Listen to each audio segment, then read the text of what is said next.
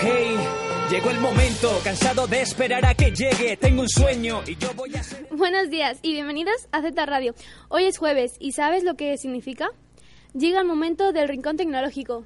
Control, con la ayuda de la gente que escucha mi voz, con la fuerza suficiente para ser el mejor y la meta que motiva cada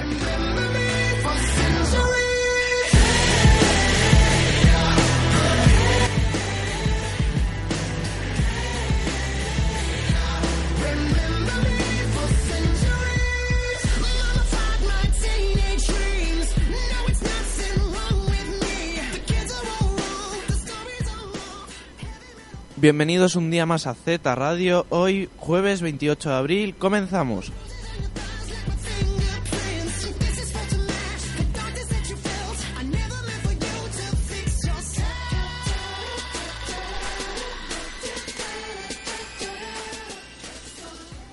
Hoy en el Rincón Tecnológico, para empezar, veremos un top.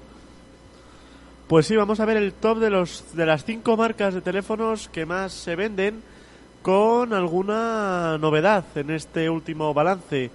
Tú, por ejemplo, Ángel, ¿cuáles crees que son las cinco marcas de teléfonos que más ahora mismo se, se han vendido en el 2016? ¿En todo el mundo o solo en España? En todo el mundo.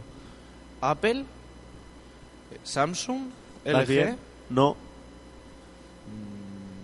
BQ, Eh, Tú dirás, di tres que te quedan. Xiaomi. No sé, además. Pues mira, la tercera es eh, Huawei, Huawei. Y después vienen dos marcas eh, prácticamente desconocidas, que son Oppo, O-P-P-O, y Vivo. Dos marcas, Oppo sí que debe de ser conocida en el, en el mercado asiático, aquí eh, prácticamente no lo tiene ninguna tienda ni se conoce, y Vivo prácticamente es desconocida en todo el mundo, pero sin, por, por increíble que parezca ocupa el quinto lugar entre las marcas de teléfonos que más se venden.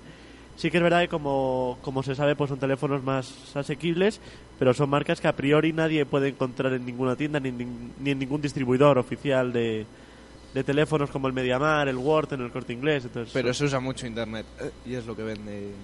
Sí, sí, no, pero bueno, quiero decir, Samsung y Apple sí que es normal que tengan que tengan estos resultados, pese a que ha bajado Apple en, en ventas, pero Hua- Huawei también, bueno, podríamos incluirlo, siempre ha estado en el top 5, pero Oppo y Vivo es la primera vez que entran en el, en el top 5 y además han, han entrado con mucha fuerza y de una forma muy repentina, lo cual pues puede hacernos pensar que en, en poco tiempo podremos ver estas marcas pues a lo mejor pues eso, ir al, corte inglés o al Worten y, y que las tengan aquí para llevarte uno. Lo siguiente que viene es de Samsung, son las gafas de realidad virtual. Pues eh, resulta que Samsung prepara su primer casco de realidad virtual que no se basa en el uso del smartphone. Lo que llevamos visto desde 2016 ha sido intenso respecto a la realidad virtual.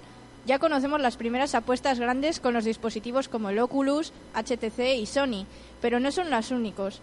Compañías como Google y Samsung se han animado y desde hace algunos meses están dentro del mercado con apuestas más discretas.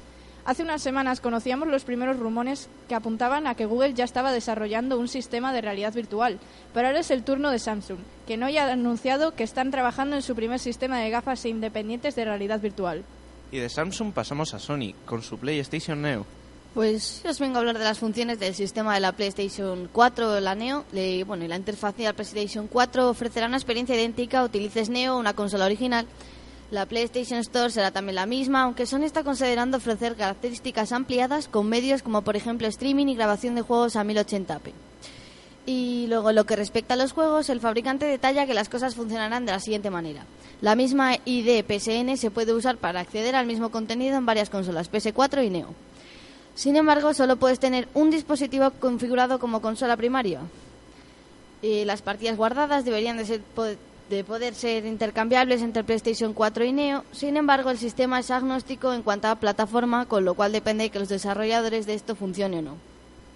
Las copias de seguridad son intercambiables entre Neo y PlayStation 4, es decir, puedes hacer una copia en cualquiera de las consolas y lo puedes restaurar sin ningún problema en la otra. Los temas y avatares funcionan en ambos sistemas también y no hay planes para priorizar el contenido en PlayStation 4 o Neo al usar el sistema de descarga con inicio rápido de PlayGo. Y hasta aquí el programa de hoy. Nos despedimos. Hasta la semana que viene.